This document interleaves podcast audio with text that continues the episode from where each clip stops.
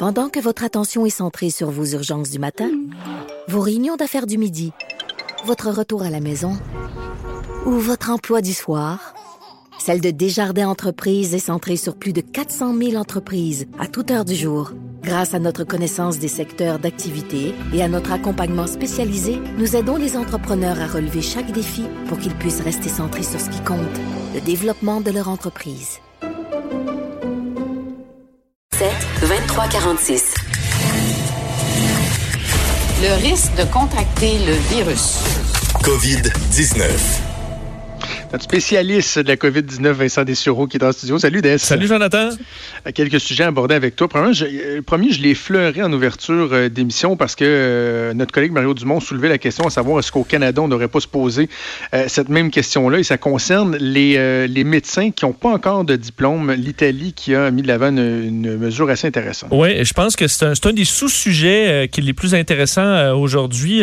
mon collègue Mario avait raison d'en glisser un mot ce matin parce que euh, 10 000 étudiants, en fait, il faut dire des étudiants là, qui, qui ont fait leur stage en milieu hospitalier, dans certains cas pendant des années, mais qui n'ont pas leur diplôme, étant donné qu'ils n'ont pas fait l'examen final. Mais l'examen final, c'est impossible de le tenir présentement parce que, euh, évidemment, on est en quarantaine partout en Italie. Et là, ce que le ministère de la Santé en Italie s'apprête à faire, c'est de permettre à 10 000 étudiants docteurs euh, d'entrer en service malgré l'absence de leur examen final. Euh, il faut dire c'est quand même fait parce que bon, c'est des gens qui sont euh, qui, ont euh, qui sont évidemment très loin dans leur formation. Ils ont fini leur formation, mais on ne va pas les envoyer au front là, parce qu'il faut quand même euh, bon euh, c'est des gens qui ont pas vu là, nécessairement toute cette pression là sur leurs épaules à 100%. Alors on va les envoyer en clinique, euh, des cliniques là euh, de famille, dans des maisons de retraite, dans, dans des résidences, des maisons de repos euh, et on va prendre les médecins qui sont dans ces endroits-là et eux on va les envoyer au front à l'hôpital avec les masques, le gros kit et tout ça vu que eux ont plus d'expérience. Alors ça permet de dégager énormément de médecins du système pour pouvoir les envoyer au front carrément, là, parce qu'en Italie, c'est on dit c'est 500 morts par jour maintenant, mm. le système de santé qui s'effondre. Et euh, au Canada, ben, on, on, a des ressources disponibles. Là. Le National Post publiait ce matin un article justement là-dessus, sur le fait qu'on a 2000 médecins canadiens qui euh, attendent leur examen final. Donc, eux ont passé, on dit, entre 2 et 5 ans dans le milieu hospitalier. Alors, faut comprendre, c'est pas quelqu'un qui sort juste des bancs d'école et euh, qui n'ont pas leur examen final. Alors là, il y a différentes options. On dit soit on va repousser le dès que possible l'examen final pour que dès qu'on a un peu d'air, là, on puisse le faire. Mais ça, ça va-tu être, euh, on dit ça pourrait être à fin avril, mais personne, est-ce qu'on y croit vraiment? Non, ce sera dans plusieurs mois. Euh, est-ce qu'on peut faire l'examen sur Internet? de façon quand même sécuritaire, parce qu'évidemment, tu veux pas que ça triche pour un examen pour devenir docteur.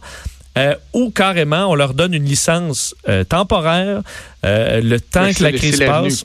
C'est l'avenue. Et évidemment, pour bien connaître ce, ce, ce cheminement-là, il faut que les gens comprennent que lorsqu'un médecin euh, résident là, vient de faire, que ce soit un médecin de famille qui a fait son bac de trois ans, puis c'est deux ans d'externat, ou euh, un, un, médecin spécialiste qui a fait trois ans de bac, deux ans d'externat, ou euh, trois et ensuite trois années de résidence, par exemple.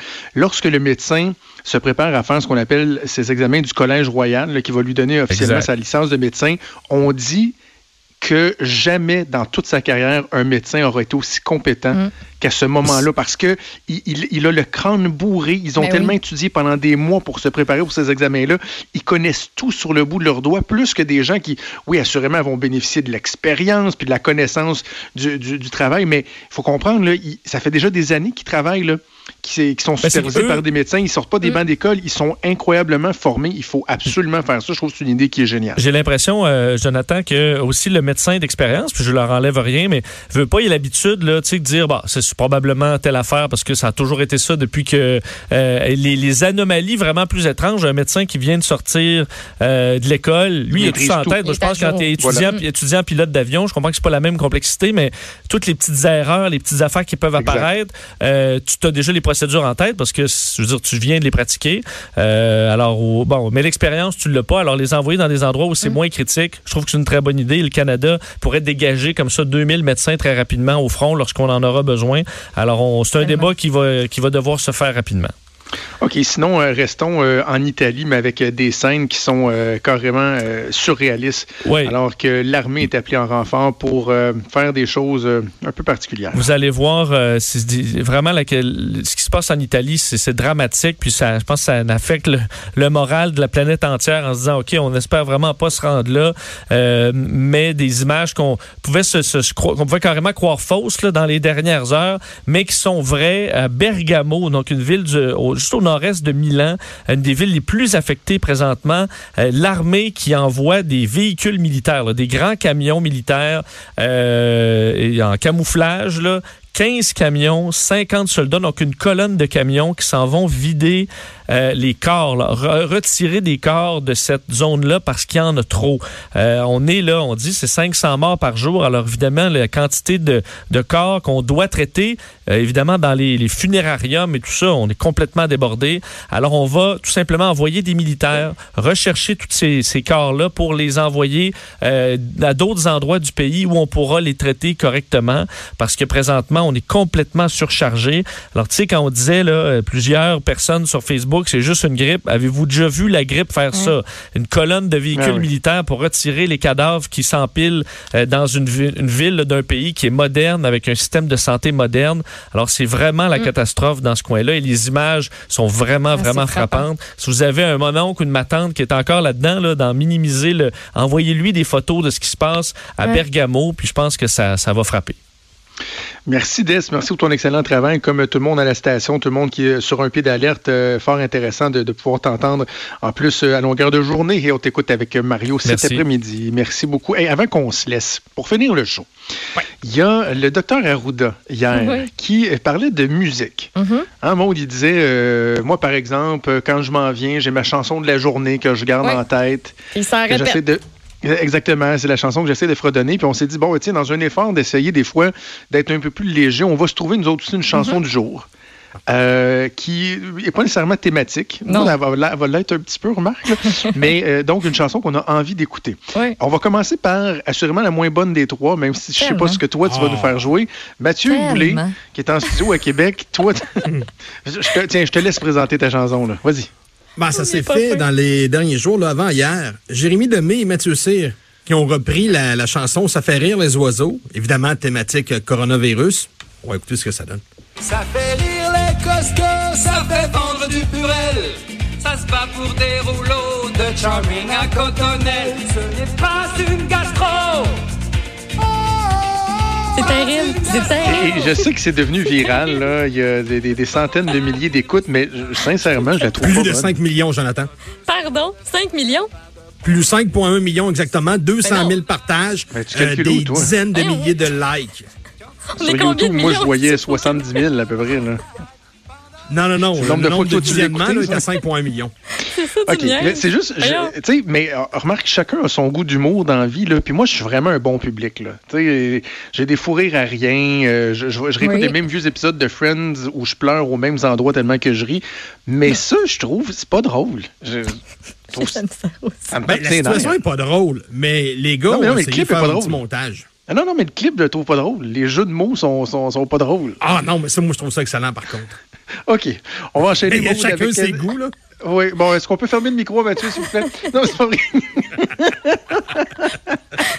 Maude, vas-y avec Ok, ta je vais aller la chanson à toi. Ah, moi, c'est sûr, vous ne l'aimerez pas, mais moi, j'ai entendu ça en m'en venant un matin euh, au travail. Parce que là, je pitonnais. Là. Je sais, ben, je- les nouvelles, là, j'en entends une coupe, c'est correct. Mais il faut que je me change les idées. Puis, Il y a de la radio médicale. C'est, ça m'a ramené dans mon jeune temps, les gars. Dans mon jeune temps. Voici Jim Class Heroes.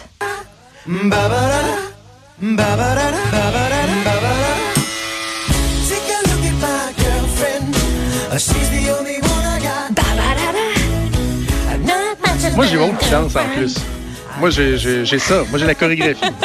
Mais c'est beau! Tu sais, avec le petit c'est une reprise d'une plus vieille tune, une toute de votre temps, dans le fond. Fait que euh, c'est du recyclage. Je, connais, je connaissais pas ça du tout. Je connaissais pas ça du tout. Mais euh, non, j'aille pas ça, j'aille pas ça. OK, on va y aller avec ma chanson. à Moi, je disais qu'elle est un peu thématique parce que le titre euh, est un peu dans l'air du temps. là. C'est euh, Attention, Attention de Shinedown.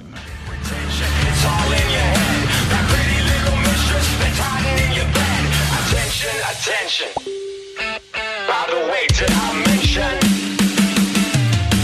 Une chanson qui roule beaucoup ça chez nous et euh, je trouve que ça fait du bien. Une bonne tune rock là. Tu sais, t'as envie de te faire Ouais. aller à la tête, puis les cheveux, puis de te défouler un petit peu, puis Ouais, juste euh, penser à rien, là, au-delà du fait que le, le titre, c'est Attention, Attention, ce qui pourrait s'appliquer. Mais euh, voilà, c'était mon exemple. Hey, Ouais, on c'est- se rappelle qu'on est en programmation spéciale. Oui, hein?